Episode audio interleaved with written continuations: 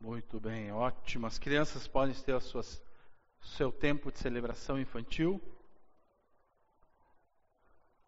Que elas podem ser ensinadas dentro daquilo que elas precisam ouvir, do, da maneira, do jeito que elas precisam ouvir. Ok, deixa eu fazer dois comerciais aí para nós. Primeiro, dois vídeos, na verdade, quer falar, certo? Ah, os vídeos da Bienais estão disponíveis no nosso canal. Aparece aí? Tá? Já estão lá. Na nossa nosso canal, a Bienal. Vai ser a sábado, sábado, parte 1. E aí vai a parte 2, parte 3, parte 4. Certo? Está numa playlist lá que o Matheus fez esperto, juntou ali os, o vídeo com, com o áudio, etc. Muito bem feito. Está lá disponível para poder olhar de novo, para tu poder rever as palestras, o louvor, as conversas, as dinâmicas que a Letícia e o Davi fizeram.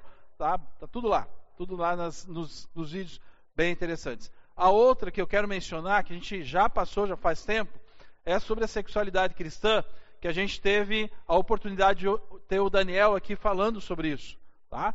Então também lá no nosso canal tem uma playlist sobre esse assunto, muito interessante para quem não pôde assistir, vale a pena, é um assunto bem interessante, bem uh, atual, muito atual para as necessidades que nós estamos vivendo nos dias de hoje, tá? Para aqueles que ouviram, tem a oportunidade de olhar e ver uh, novamente. Então acessa lá nosso canal do YouTube lá vai ter essas duas playlists que estão disponíveis para nós e para quem tu quiser distribuir. Se tu tem alguém que tu queira uh, que veja, vai lá, manda o link lá para a pessoa e ela pode assistir. Obrigado, Dani. Beleza? Muito bem. Vamos continuar a nossa jornada em 1 Coríntios e hoje nós vamos olhar 1 Coríntios capítulo 10. Continuando a nossa jornada em 1 Coríntios capítulo 10. Lembrando de uma igreja num mundo extremamente pagão, ou mundo pagão, né? Porque não havia nada da cultura cristã, não havia nada daquilo que nós conhecemos.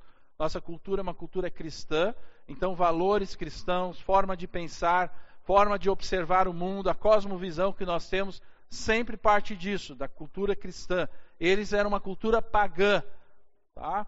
é muito interessante observar e ver filmes muito antigos uh, que passam, que se passam, filmes atuais ou séries que se passam no ano 1000, no ano 800. Uh, ah, e existem situações que eles têm lá que a gente olha e diz, mas como? Isso não faz sentido. Para eles fazia sentido, porque eles não tinham essa, esse pensamento cristão que nós temos. Eles tinham um pensamento pagão. Então, a cultura era pagã, a forma de observar o mundo, a forma de ver as coisas, a forma de se relacionar-se era totalmente diferente do que nós conhecemos. Agora, a igreja é introduzida nesse lugar. A igreja de Jesus Cristo entra dentro desse mundo pagão agora. Entra na cidade de Corinto e, e o que, que ela quer fazer? O que, que ela vai fazer? Ela vai transformar vidas. A igreja de, de Corinto já tem pessoas convertidas, já estão batalhando, tropeçando, caindo, se levantando, mas lutando para viver a vida de Jesus. Então nós vamos ver hoje sobre isso. E o que eu quero falar hoje é o seguinte: privilégios não são a garantia de sucesso. Privilégios não são a garantia de sucesso. Nós vamos ver hoje que ser salvo ter a bênção, da, a bênção da salvação, de encontrar Jesus, de conhecer Jesus, não é o suficiente. Há uma jornada que nós temos que caminhar. Há uma jornada que o Senhor nos chama para a santidade. Ele nos liberta do pecado, nos liga com Deus, mas Ele faz isso para transformar as nossas vidas e não para que nós continuemos a viver a nossa vida do nosso jeito. Ele nos chama para nos transformar, para nos libertar, para curar, para sarar, para sermos pessoas livres, livres de tudo. Então estamos nessa, nesse capítulo, lembrando que o capítulo 8, 9 e 10 vai mencionar o mesmo assunto. O assunto de que pessoas dentro da igreja estão é, continuando a praticar, ou aqui nessa, nesse caso, comendo carnes que são consagradas a ídolos. E há pessoas na igreja que se escandalizam com isso, que não aceitam isso, que têm dificuldade de compreender isso. E Paulo então desafia a igreja a pensar nessas pessoas que não entendem, não compreendem ainda certas coisas. Ou, mais adiante aqui, semana que vem a gente vai falar do capítulo, do versículo 14, 33. Ele vai questionar: será que realmente o que vocês estão fazendo é certo? Será que é correto aquilo que vocês estão vivendo? O que, que vocês estão fazendo? Então, nós estamos nesse momento. Capítulo 9, falamos semana passada, Paulo trazendo então um exemplo dele. O exemplo de que ele tinha todos os direitos de ser é, ah, sustentado pela igreja. Mas ele abre mão desses direitos, porque ele não quer trazer prejuízos para o evangelho. E ele tinha lá suas razões para isso. E ele abria mão desse direito. Era um fator positivo. Agora, no capítulo 10, ele vai usar um fator negativo. E ele vai usar o povo de Israel e a caminhada do povo de Israel no deserto e o quanto eles não aproveitaram aquilo que Deus estava dando para eles. As garantias que Deus deu para eles, as bênçãos que Deus deu para ele. O povo de, de, de Israel não aproveitou, negou isso. E sofreram consequências por causa disso. Muitas consequências por causa disso. Capítulo 10, vamos dar uma lida do versículo 1 até o versículo 13, a gente vai ler. Então diz o seguinte: Porque não quero, irmãos, que vocês ignorem o fato de que todos os nossos antepassados estiveram sob a nuvem e todos passaram pelo mar. Em Moisés, todos eles foram batizados na nuvem e no mar. Todos comeram do mesmo alimento espiritual e beberam da mesma bebida espiritual pois bebiam da rocha espiritual que os acompanhava, e essa rocha era Cristo. Contudo, Deus não se agradou da maioria deles. Por isso, os seus corpos ficaram espalhados no deserto. Essas coisas ocorreram como exemplos para nós, para que não cobicemos coisas más, como eles fizeram. Não sejam idólatras, como alguns deles foram, conforme está escrito. O povo se assentou para comer e beber, e levantou-se para se entregar à farra. Não pratiquemos imoralidade como alguns deles fizeram, e num só dia morreram 23 mil. Não devemos pôr o Senhor à prova, como alguns deles fizeram, e foram mortos por serpentes. E não se queixem, como alguns deles se queixaram, e foram mortos pelo anjo destruidor. Essas coisas aconteceram a eles como exemplos e foram escritas como advertência para nós, sobre quem tem chegado o fim dos tempos. Assim, aquele que julga estar firme, cuide-se para que não caia. Não sobreveio a vocês tentação que não fosse comum aos homens, e Deus é fiel. Ele não permitirá que vocês sejam tentados além do que podem suportar. Mas quando forem tentados, Ele mesmo lhes providenciará um escape para que o possam suportar. Paulo então traz esse exemplo do povo de Israel.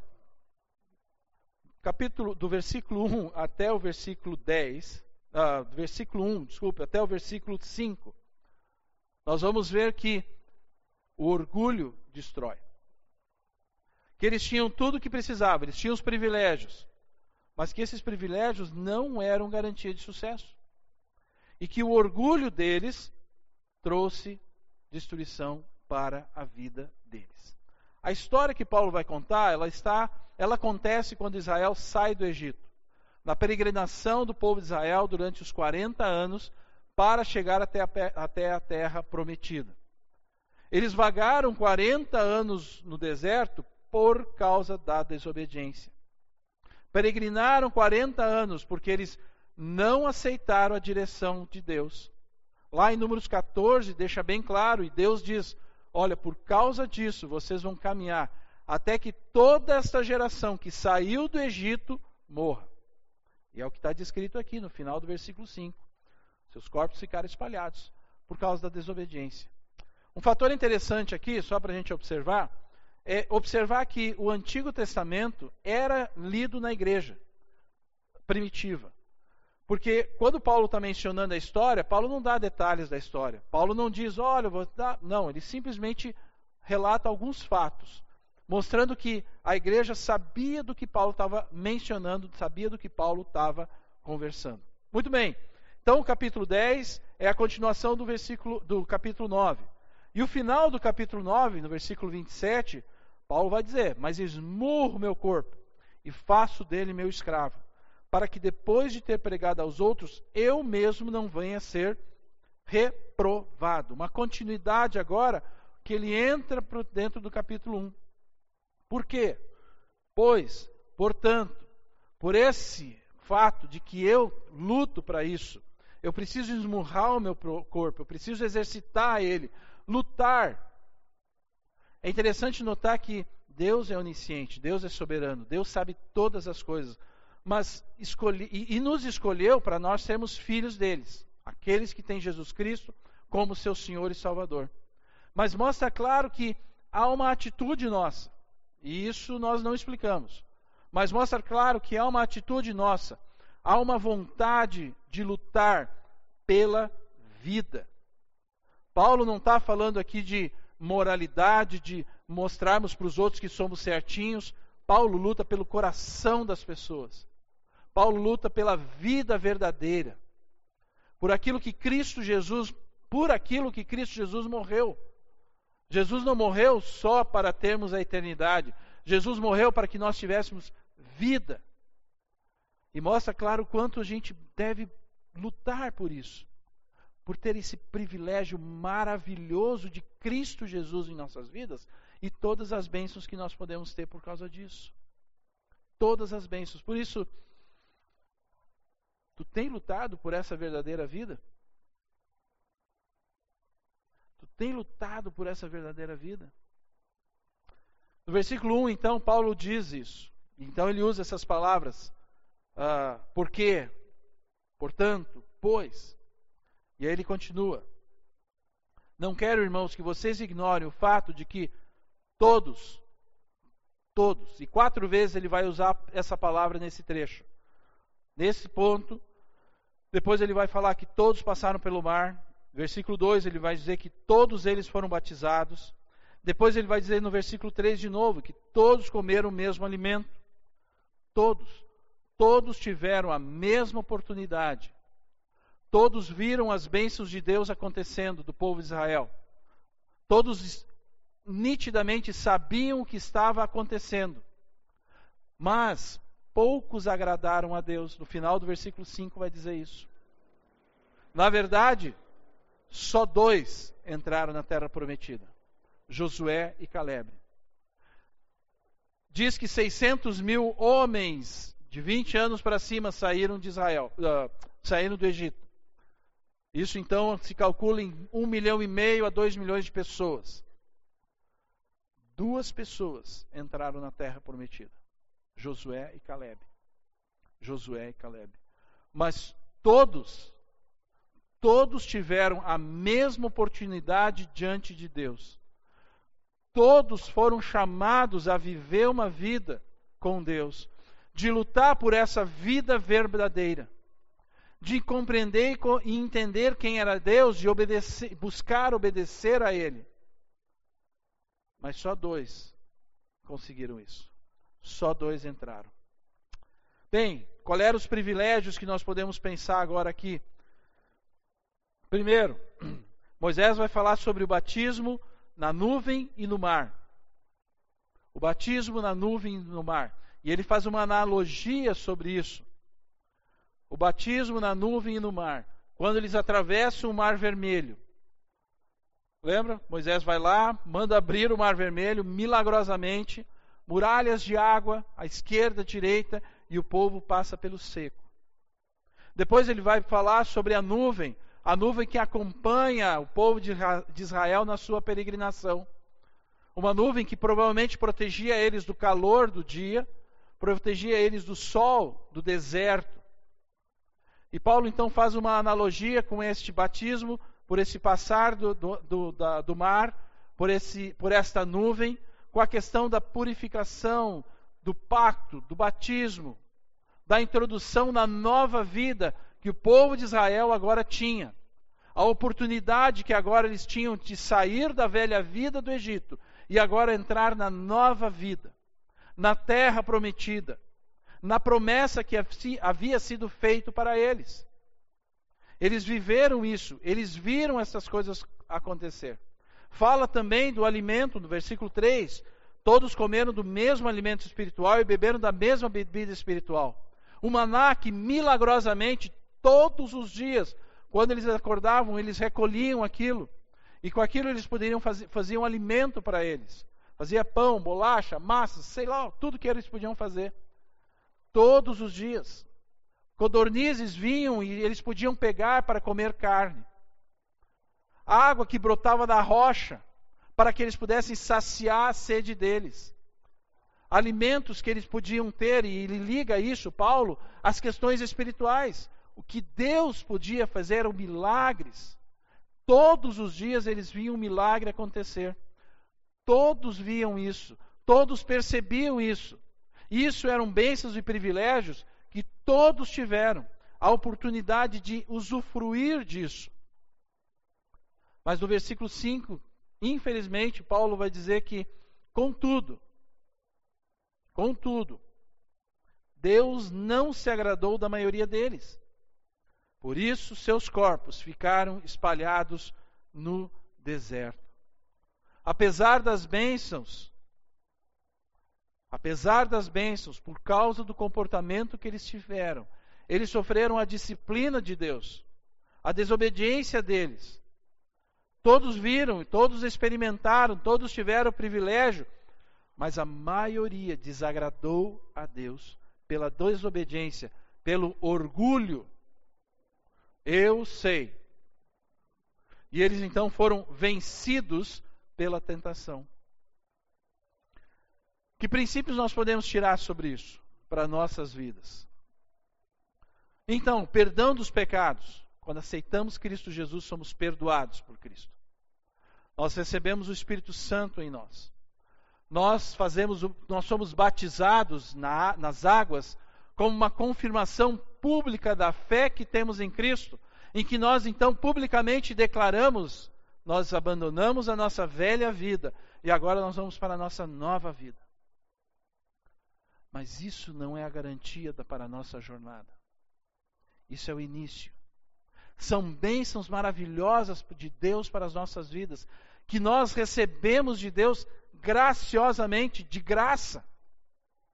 Mas há uma caminhada, há uma jornada de obediência, em que me leva à transformação da nossa vida, à santificação da nossa vida. E isso não é algo opcional. Ah, eu quero. Não, eu não quero. Todos os filhos de Deus são chamados a essa jornada de santificação, de libertação, de transformação daquilo que o pecado destruiu, deturpou em nossas vidas. A natureza pecadora desfez, distorceu a imagem de Deus em nós. E Deus quer restaurar esta imagem em nossa vida. E essa é a santificação mas há uma jornada que nós temos que tentar, uh, que nós temos que lutar. Como Paulo vai dizer no versículo 27, eu esmurro meu corpo, eu luto por isso. Isso que os povos de Israel não fez.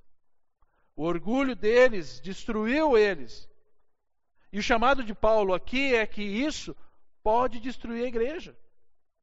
Fazer coisas, ser ativista, bah, eu faço isso, eu faço aquilo, não significa sucesso espiritual. O externo não é a prova daquilo que o interno realmente vale. Uma alma satisfeita diante de Deus, pela presença cada vez mais do Espírito Santo em nós, refletindo isso através das nossas vidas. Nós temos lutado por essa vida verdadeira. Tu tens lutado por essa vida verdadeira, porque privilégios não são a garantia do sucesso. Versículo 6 ao versículo 10. Eu posso dizer que um bom início não significa um final feliz. Versículo 6, vamos dar uma lida ali do 6 ao 10. Essas coisas ocorreram como exemplos para nós, para que não cobicemos coisas más, como eles fizeram. Não sejam idólatras, como alguns deles foram, conforme está escrito. O povo se assentou para comer e beber, e levantou-se para se entregar à farra. Não pratiquemos imoralidade, como alguns deles fizeram, e num só dia morreram 23 mil. Não devemos pôr o Senhor à prova, como alguns deles fizeram, e foram mortos por serpentes.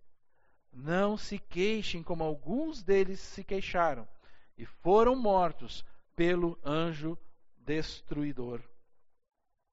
Tantos milagres, tantas maravilhas que eles presenciaram, mas o coração obstinado deles levou eles à derrota. Agora Paulo descreve o que que Deus, uh, do que que Deus não se agradou. Paulo vai descrever o que que eles revelaram nos seus corações na jornada que eles tiveram para até a suposta terra prometida para eles, que eles não alcançaram. Porque o coração obstinado não permitiu que eles entendessem o chamado de Deus para as suas vidas. E o versículo 6 fala: Estas coisas ocorreram como exemplo. Exemplo para quem? Para nós. Para as nossas vidas. É muito legal porque a Bíblia, o Antigo Testamento, é, é cheio de histórias. E essas histórias são para nós.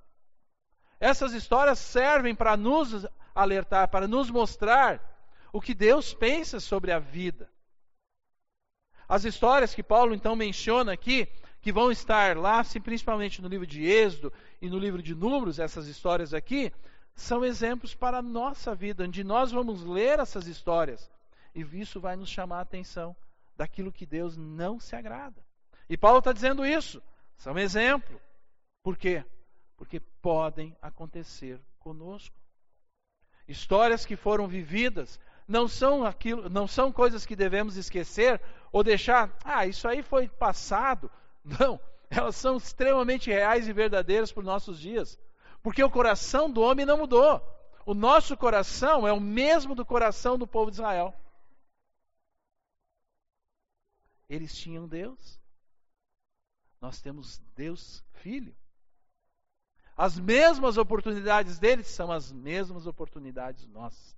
Nós temos uma vantagem. Nós temos o relato completo. Nós temos a palavra de Deus. Nós temos o privilégio de termos Deus Espírito habitando em nós, conduzindo os nossos pensamentos, se assim nós o permitirmos. Temos tudo isso. Quais são os relatos que Paulo vai mencionar que os povos de Israel fez e que desagradou a Deus? Primeira coisa, não cobissem coisas más. Cobiça, o desejo forte, colocar o coração sobre isso, colocar o coração nesta cobiça, nesse desejo desenfreado, satisfação naquilo que não é de Deus. E alimenta os meus desejos, as minhas vontades, e que só se tornam no final desejos e vontades desordenadas, completamente contrários à vontade de Deus. Completamente contrária.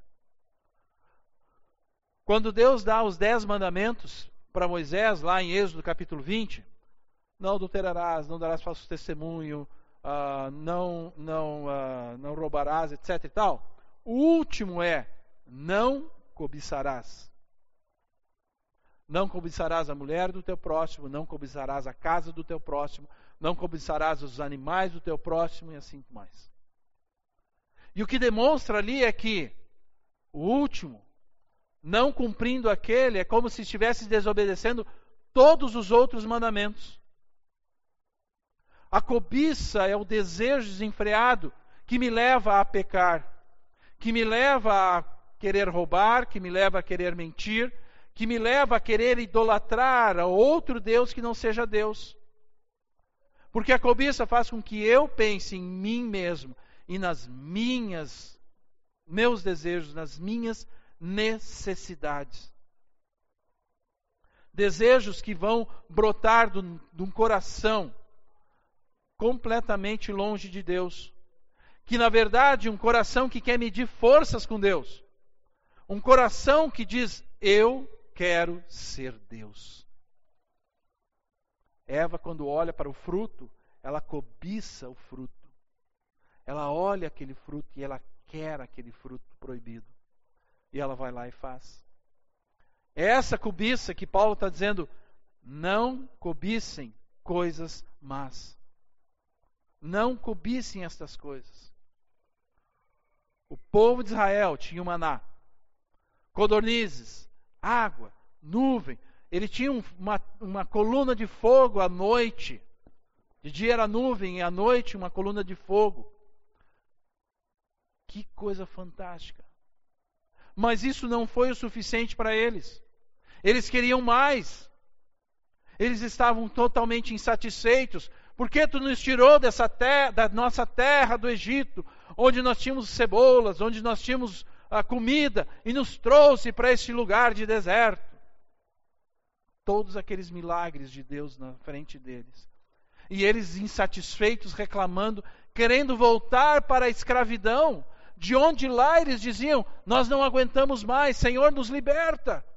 E agora o Senhor leva eles para o lugar prometido, uma terra de que emana leite e mel, e eles não querem. Eles estão insatisfeitos no meio de tudo isso, porque eles olham para si mesmos, os desejos que eles tinham, a vontade que eles tinham, e que isso leva a pecar contra Deus. A insatisfação de uma alma leva a pecar porque leva à cobiça de desejar e querer os meus direitos. Versículo 7: Não sejam idólatras, como alguns deles foram. Não sejam. Parem de ser idólatras. E aqui entra um fator interessante para a igreja de Corinto, onde foi falado no capítulo 8 sobre a questão de comer carne sacrificada a ídolos. Mas aqui, depois, semana que vem, nós vamos falar mais sobre isso, versículo 14 a versículo 22, onde os coríntios participavam das festividades religiosas nos templos pagãos. E que esses, essas festividades religiosas eram consagradas os alimentos aos deuses, mas sempre regado a muita bebida e prostituição. Bebida e prostituição. O povo aqui, versículo 7 diz: Não faz, não sejam idólatras como alguns deles foram. O povo se assentou para comer e beber, e levantou-se para se entregar à farra.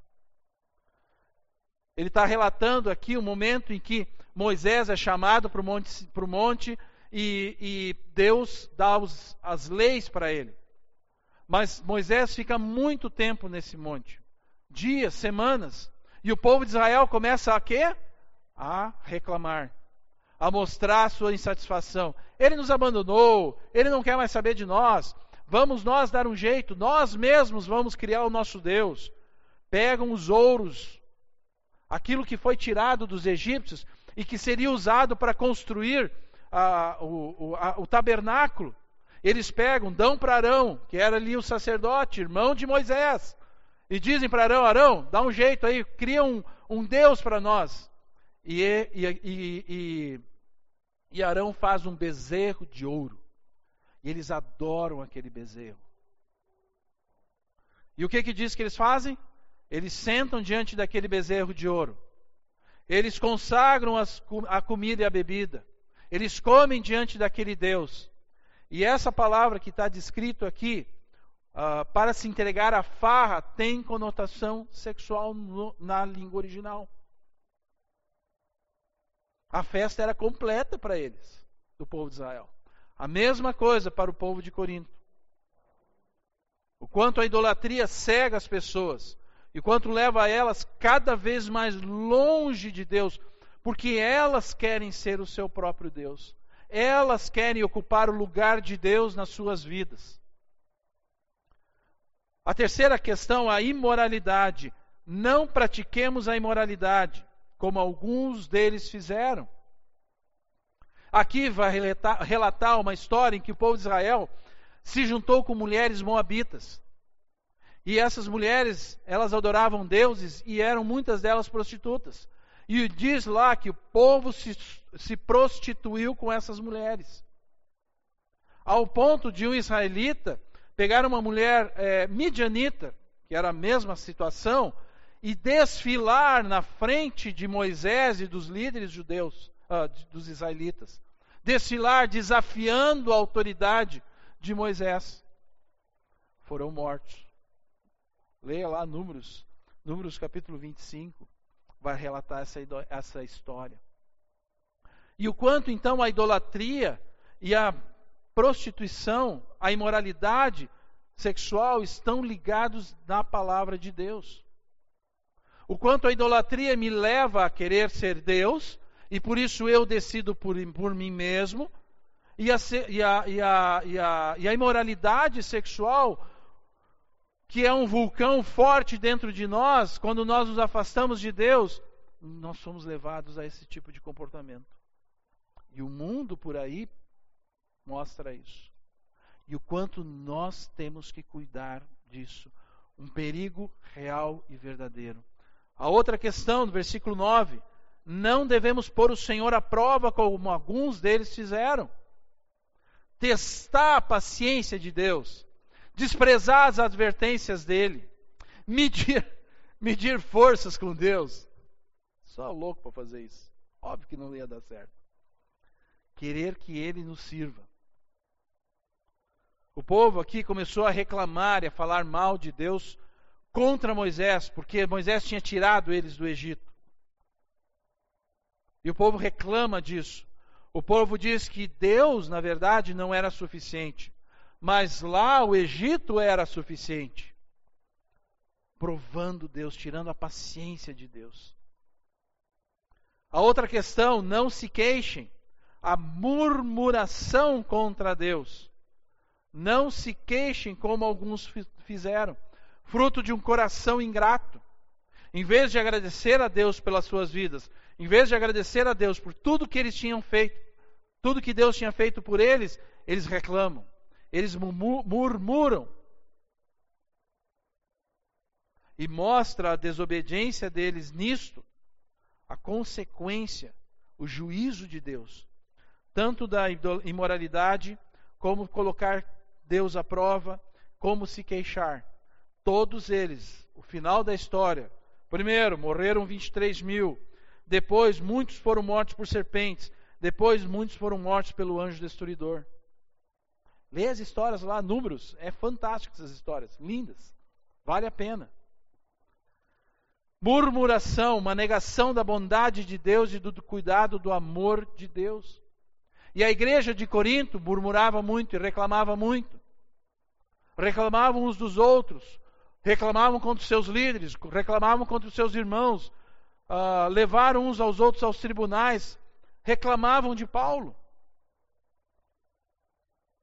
O povo de Israel começou bem, mas por causa do seu orgulho, por causa do seu próprio eu, o bom início deles não significou um final feliz. Porque eles foram, pela desobediência a eles, deles, foram levados a pecar contra Deus. Ficaram cegos. Ficaram sem entender e compreender o que Deus estava fazendo pela vida deles. Por isso, um bom início não significa um final feliz. O que, que nós podemos pensar sobre isso? O privilégio que nós temos de novo de entender o que Cristo fez por mim. O que, que Cristo fez pela tua vida? O que Ele tem feito pela tua vida? Tu tem agradecido? Tu tem dito a ele, Senhor, muito obrigado, porque eu podia estar lá, no fundo do poço, mas eu estou aqui. Na verdade, eu estou aqui nessa igreja, nesse momento sentado, ouvindo a tua palavra, Senhor, a tua palavra que é verdadeira. Tendo o privilégio não só de ouvir a tua palavra, mas de poder te ouvir e falar contigo. Mas isso Ficar só sentado, sem reconhecer essas coisas, não nos levará a um final feliz. Há uma jornada e uma caminhada dia a dia, passo a passo, de eu reconhecer Cristo Jesus na minha vida todos os dias como meu Senhor e Salvador. Mas, com isso, todos os dias buscando a obediência a Ele, buscando conhecer Ele, saber quem Ele é. Uma experiência viva. A vida com Jesus não é teoria, é vida verdadeira. São experiências que ao longo da minha jornada eu vou ter tendo, vou ter tendo com Ele para fortalecer a nossa fé, e a gente vai falar disso agora. Para fortalecer aquilo que eu creio, para ver que o Deus que eu sirvo, o meu Senhor Jesus, é verdadeiro. E Ele é o Todo-Poderoso. E isso se confirma nas experiências que nós vamos ter com Ele. Salmo 46 diz o seguinte: o versículo A diz: Parem, fiquem quietos, aquietem-se, silêncio, saibam que eu sou Deus. Silêncio, aquietem-se, eu sou Deus. Silêncio, aquietem-se, eu estou trabalhando. Silêncio, aquietem-se, eu estou cuidando de você. Silêncio, aquiete-se, olhe para mim, eu sou teu Deus. Deixe isso em minhas mãos venha descansar. Sim. Isso é um bom início. E se eu viver essas coisas e entender isso, certamente eu vou ter um final feliz. Porque os privilégios que eu vou ter de Deus, que eu vou ter, desde o início e durante toda a minha jornada, serão garantia para o meu sucesso versículo 11 ao versículo 13, mostra que nós vivemos então situações semelhantes ao que o povo de Israel viveu. Nós vivemos situações no nosso dia a dia semelhantes ao que a igreja de Corinto está vivendo. E Paulo vai dizer, novamente ele diz: estas coisas aconteceram a eles como exemplo e foram escritas como advertência para nós. Ou seja, lembranças. Olhem o que aconteceu no passado. Percebam o passado. Estes exemplos devem servir para vocês hoje, para agirem, para viverem de uma forma diferente. A oportunidade que Ele nos dá para isso. Como eu falei lá no início, eles tinham conhecimento, eles tinham a palavra, a igreja de Corinto. O povo de Israel tinha coisas visíveis, mas nós temos tudo. Nós temos a palavra de Deus. Nós temos os exemplos descritos na palavra de Deus. Nós temos a graça sobre nossa vida pela morte e ressurreição de Jesus Cristo, que nos proporciona, a partir disso, termos Deus Espírito em nossas vidas, habitando em nós, conduzindo os meus pensamentos, as minhas emoções, as minhas atitudes. Temos o conhecimento, o privilégio de abrirmos a palavra de Deus, lermos, conhecermos ela, gravarmos isso em nossas mentes. Temos a bondade de Deus nos acompanhando todos os dias. Todos os dias. Por isso, Olhem, fiquem atentos, olhem os exemplos, percebam a advertência, porque nós vivemos situações semelhantes.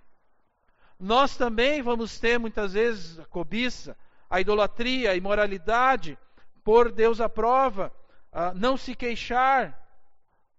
Nós também teremos isso em nosso coração, porque ainda temos uma natureza em nós que deseja isso da qual Deus vem e diz: Eu quero libertar vocês disso. Eu quero tirar essas coisas da vida de vocês. Eu quero restaurar a minha imagem na vida de vocês cada vez mais. Eu quero santificar a vida de vocês. Nós vivemos situações semelhantes. Versículo 12. Assim, aquele que julga estar firme, cuide-se para que não caia. Aquele que julga estar firme, o perigo da super espiritualidade. Eu posso, eu faço, eu aconteço. Nada vai me atingir. Nenhuma arma forjada contra mim prosperará. É isso que acontece? É isso que a palavra de Deus quer realmente dizer? Eu, eu e eu? Aquele que julga estar firme, aquele que pensa, aquele que olha para si mesmo, aquele que olha para si mesmo e não olha para Deus, ele não olha para o Senhor. Por isso, essa palavra é para aquele que pensa, não para aquele que está firme. Porque aquele que está firme, ele sabe que ele não está em suas próprias forças, mas ele sabe da dependência que ele tem de Cristo Jesus todos os dias, que ele precisa ir, lutar por isso, que ele precisa buscar isso nessa dependência de Cristo, nesse desejo de olhar para Cristo e dizer: Senhor, eu preciso de Ti. Senhor, no dia de hoje, eu quero ser uma testemunha fiel. Senhor, me dê forças para resistir às tentações que vão acontecer. Senhor, afasta de mim, Senhor, a cobiça que pode vir brotar no meu coração. Senhor, me tira da idolatria, eu quero adorar somente a Ti. E Paulo então continua dizendo: cuidado esse, cuide-se, cuide-se para que não caia, fique vigilante, tenha uma vigilância permanente na tua vida. Não pensa que nunca isso vai acontecer contigo. Esse é o primeiro passo para a derrota. Não, nós podemos pensar assim, nós vivemos situações semelhantes e todos nós estamos a um passo de pecar. Todos nós. Se nós ficarmos olhando só para nós, para dentro de nós. Mas Deus pode nos capacitar para nós vencermos as tentações, para nós vencermos essas, essas coisas que nos afastam de Deus. E no versículo 13 é uma palavra de encorajamento. Não sobreveio a vocês tentação que não fosse comum aos homens. E Deus é fiel. Ele não permitirá que vocês sejam tentados além do que podem suportar. Mas quando forem tentados, ele mesmo lhes providenciará um escape para que possam suportar. Uma palavra de ânimo, de encorajamento para as nossas vidas. Uma palavra de ânimo para nós vencermos a nossa, vencermos na fé cristã. Buscarmos a aproximação e o conhecer mais e mais a Deus, que fortalece o nosso espírito, fortalece a nossa alma. Mas também diz aqui que a tentação é inevitável. Não sobreveio a vocês tentação que não fosse comum. Ela vai vir. A tentação vai vir. Ela faz parte da nossa jornada, ela faz parte da nossa caminhada. E essa tentação tem duas coisas. Ela pode nos purificar, ela pode fortalecer a nossa fé, ela vai desenvolver o nosso caráter, o nosso conhecer a Cristo. Mas também, conforme o caminho que nós tomarmos, nós, ela também pode nos afastar de Deus, conforme as nossas decisões. As tentações não são únicas e exclusivas de, de, só de nós. Muitas pessoas, comum aos homens. A vida é assim, cheia de percalços. A vida é cheia de decisões. Todos os dias nós temos que tomar decisões. Quando eu levanto, eu tenho que tomar a decisão de me levantar. Quando eu vou para o trabalho, eu preciso tomar a decisão de, de ir para o trabalho. Quando eu estou no trabalho, eu estou na escola, eu estou com alguém, eu sou confrontado a tomar decisões. E quais são essas decisões? Quais são as decisões? Mas Deus é fiel. Paulo vai dizer: Deus é fiel. Ele não vai permitir uma tentação insuportável, algo que é sobre-humano. Não. não permitirá que vocês sejam tentados além do que possam suportar. E este além do que possam suportar, Deus sabe o que cada um poderá suportar. Mas entenda que essas privações, essas tentações, esses momentos, Deus permite, porque Ele quer fortalecer a nossa fé. Quer que nós tomamos decisões de obediência a Ele, que a gente o conheça mais. O povo no deserto estava no meio do deserto, não tinha água. E Deus foi lá e proveu água de uma forma milagrosa. O povo de Israel não tinha comida. Deus proveu a comida para o povo de Israel de uma forma milagrosa. Nós olhamos para algo e dizemos: eu preciso tomar a decisão, e a única decisão é essa. Mas é a decisão de Deus? Se não for a decisão de Deus, se é uma decisão contrária à palavra, eu estou cego. E eu tenho que olhar para Deus, Senhor, isso aqui eu não quero. Abre outra porta. E ele vai abrir. Porque o escape, ele vai dizer depois ali, quando forem tentados, ele mesmo providenciará um escape. O escape vem pela obediência. Não é simplesmente uma coisa que eu. Não. Vem pela obediência. A saída vai vir para aqueles que buscam a saída. Mas a saída é por Deus. Aqueles que procuram por si mesmo, pela idolatria, não vão encontrar a saída. A promessa que está aqui do escape é para aqueles que desejam obedecer a Deus. E não para aqueles que não têm interesse em vencer o pecado. O escapar da tentação é buscar a Deus, confiar em Deus, obedecer a Ele, fazer Ele, dele, o seu Deus. Se eu me entrego à tentação, eu quis ser dono de mim mesmo. Eu quis ser Deus. Eu quis tomar a decisão por mim mesmo eu estou praticando a idolatria. Reduzindo Deus a algo menor do que eu, para que eu possa controlar Ele. Hum, engano total. Total. Por isso, privilégios não são a garantia de um final feliz. Há uma jornada que nós vamos andar que nós temos durante essa vida que temos, que Deus nos deu. Uma jornada para que Ele possa nos moldar a Sua imagem, sermos semelhantes a Cristo Jesus. É para isso que Ele resgata um povo. É para isso que Ele morreu na cruz e ressuscitou.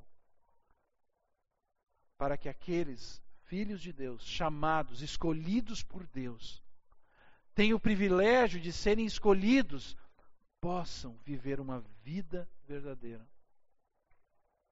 Mas há uma atitude nossa, há um posicionamento nosso, há um desejo em nosso coração, mesmo que às vezes o meu desejo não seja esse, mas eu olho e digo: Senhor, a tua palavra está dizendo que eu tenho que ir por esse caminho. Eu não quero ir por esse caminho, mas o Senhor diz que é para mim ir. Então eu vou ir. E aí eu vou experimentar as coisas de Deus, as bênçãos de Deus. Senhor, estou vendo um deserto aqui.